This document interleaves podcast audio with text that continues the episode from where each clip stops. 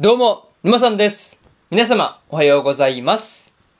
今回ですね、探偵はもう死んでいるの4話の感想ですね。こちら、語っていきますんで、気軽に聞いていってください。というわけで、早速ですね、感想の方、入っていこうと思うわけですが、まずは、一つ目ですね。サファイアとは、というところで、埼川家に届いた犯行予告に書いてあったサファイアですね。まあ、それがですね、宝物庫にあった、その時価30億円のサファイアではなくてですね、そっちではなく、まさかの、ユイの左目の義眼のことだったっていう話ですね。そう。まさかね、そういうことだったとはっていう風に思わなかったですね。そう。まあ、普通にびっくりですよね。そう。いや、マジでこれに関してはびっくりしたなーっていう感じで、まあ、しかもね、その義眼の青さはですね、すごいなんかこう澄んでいる色ですよね。なんか透明感のあるというか、なんかそういう感じがあるし、いや本当に宝石みたいだなっていうことをね、感じたところだったんですが、まあそのライブ中の一瞬だけこう外すからこそですね、なんかこう余計にその左目の義眼がですね、まあこう特別感が、まあ、なんて言うんだろうね、うん、出てるなっていうことを感じたところです。うん。なんかそんな感じがすごいするんですよね。うん。まあ、にしてもね、ユイの左目の義眼を狙って飛んできたボウガンの矢ですね。まあ、それも狙いがすごい的確だったっていう話なんですが、まあ、まさかね、今回もスペースが絡んでいるとはっていう感じでしたね。そう。まあ正直ね、普通に窃盗団だと思ってたんでね。そう、なんか、それに関しては結構びっくりっていう感じだったんですよね。そう。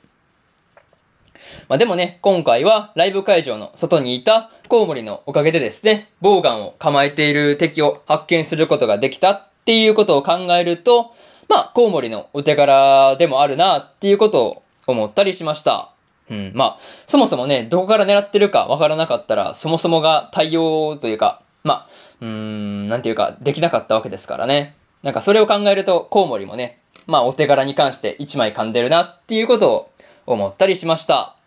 そういうところで、まず一つ目の感想である、サファイアとはというところ終わっておきます。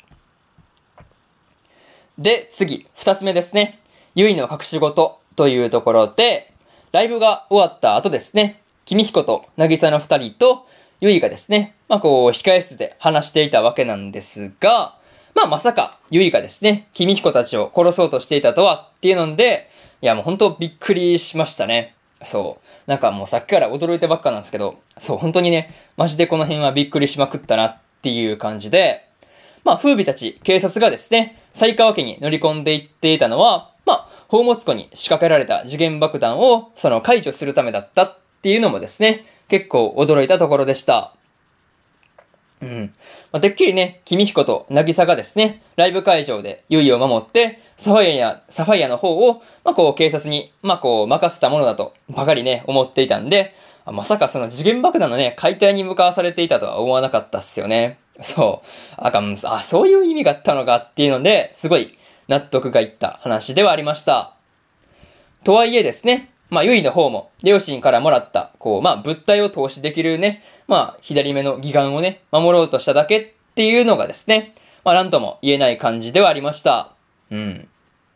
なかなかね、そういうところがすごい、まあ、複雑ですよね。まあ、一概にこう、まあ、まあ、攻めれたもんじゃないというかね、なかなか複雑な感じですけどね。うん、まあでも、一番許せないっていうのはですね、まあ、ユイではなくてですね、まあ、そのユイを焚きつけて、君彦と渚をですね、まあ、まとめて殺そうとしたスペースの連中の方なんですけどね。うん。まあ、そっちの方が一番許せないよねっていう話ですね。まあ、そういうところで、とりあえず、とりあえず、二つ目の感想である、ユイの隠し事というところ終わっておきます。で、次、三つ目ですね。標的同士というところで、渚がですね、ユイと友達になりたいっていうことを言っていたわけなんですが、まあ自分たちをですね、殺そうとしたユイを、まあこう、まあ責めることなくですね、受け入れたっていうのは、なかなかすごいなっていうことをね、感じたところです。まあ、それにですね、君彦の方も仲間になってほしいっていうことをね、言われ、まあ言っていたわけなんですが、まあ確かにね、あの控え室にいる全員がですね、まあスペースに狙われているんだっっていうことをね、考えればですね、まあ標的同士で仲良くしておくっていうのはね、まあ確かにいいアイデアだなっていうことを思ったりしました。うん。確かになんか狙われてる者同士でね、まあ同盟というか仲良くしておくというかね、まあそれは本当にいいんじゃないかなっていうふうに感じたところなんですが、まあ、これに関してはですね、まあ、ゆいとしてもですね、君彦と渚の二人といる方が、まあ、こう、左目の義眼をですね、まあ、こう、スペースからも守りやすいし、まあ、君彦と渚の二人とですね、仲良くしておいた方がですね、まあ、どう考えても得な感じしかしないですからね。うん、なんか、それを思うと、まあ、仲良くしておいて、まあ、うん、得するかというよりか、まあ、損は絶対にしないよね。そう。何かあった時に守ってもらえるしね。そう。まあそういうところでね、まあ得な感じしかしないかなっていう感じと、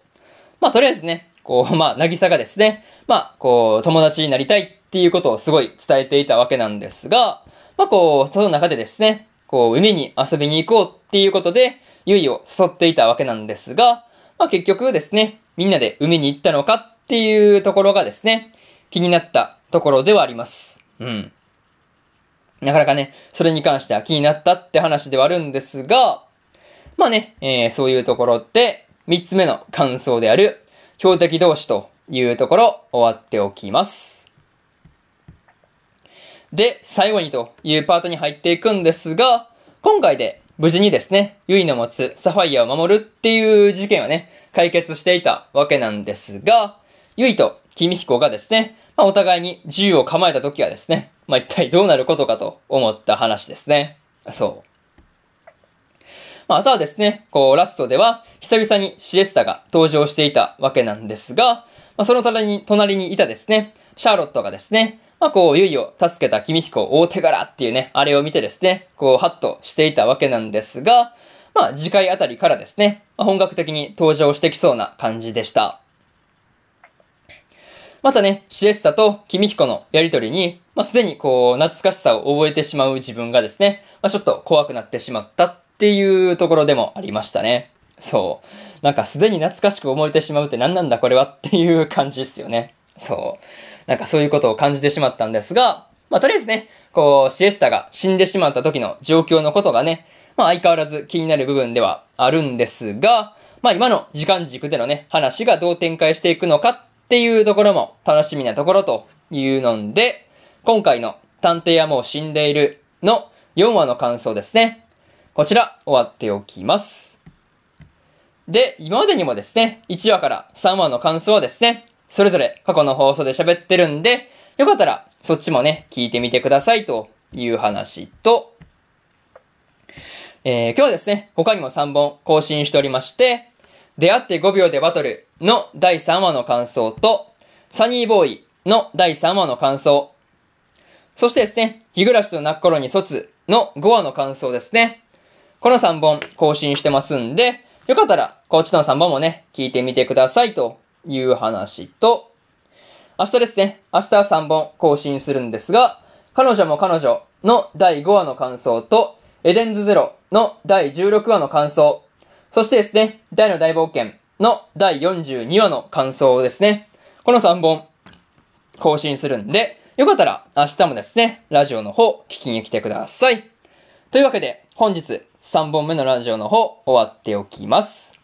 以上、沼さんでした。それでは次回の放送でお会いしましょう。それじゃあまたね。バイバイ。